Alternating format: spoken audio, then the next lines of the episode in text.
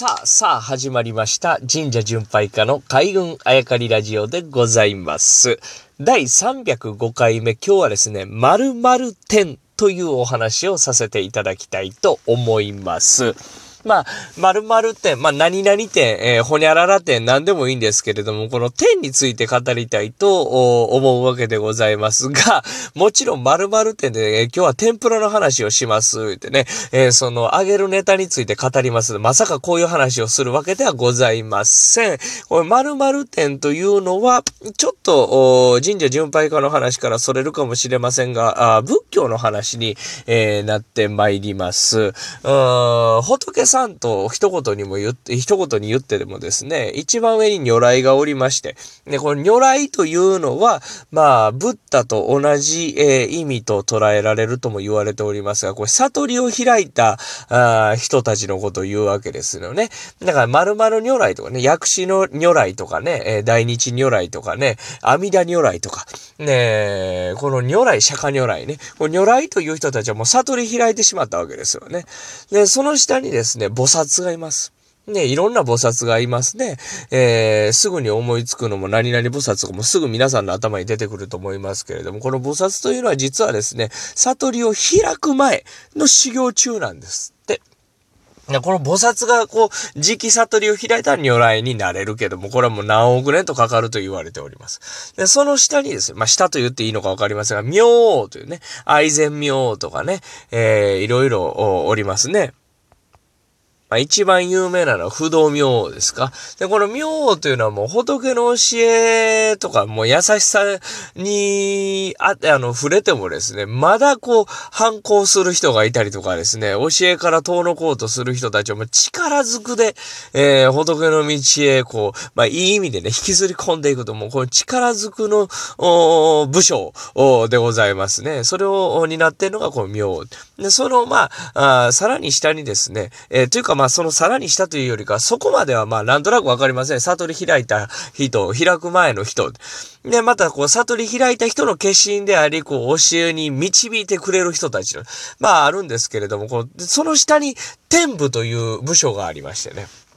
何々店。まあ、これ帝釈店とか、ああ、もういっぱい出てきますね。で、この前、えー、ちょっとこの番組でも今度話しますからね、と言ってた伊田店とかね。えー、あとはもういっぱい出てくる弁財店とか、もう大黒店。もういろいろ店いますけれどもね、その下に店いるんですけども、この店部というのは、まあ、そのお寺さんであっても本堂を守るように、えー、立ってたりとかするわけですよね。ね、立って、で、守るように立ってたのが、それだけがこう独立してですね、えー、例えば帝釈店とかね、えー、実は僕が住んでる近くにも帝釈店というのはお堂があるんですけれども、その地域を守ってくれるというね、えー、守り神的なところでこう天部だけがこう祀られてたりとかね、お寺さんのこう、管轄で祀られてるところがあったりとか、あするわけでございますけれども、この天と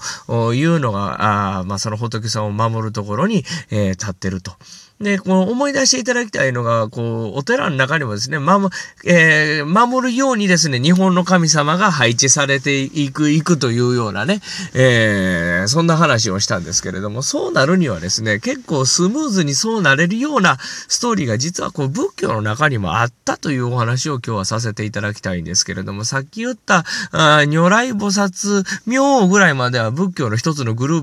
プの中で自然なんですけれども、さらに守り神としての天部、えー、これはどっから来るのかっていうとですね、実は仏教というのは、あの、発祥した時はですね、まあ大陸の奥の方ですけれども、最初は信仰宗教やったわけですよね。もともとやっぱり、えー、元祖何々みたいな宗教がいっぱいあった。その中で、えー、お釈迦さんという方がお生まれになって、悟りを開く。で、その、悟りを開く生き様にですね、弟子が集まってきてですね、教えをこいて、えー、こうてですね、えー、そしてその教えを広めるためにまた広がっていくというね、これ信仰宗教やったわけで、あいつら集まって何してんねんと思われるような団体やったわけです、最初は。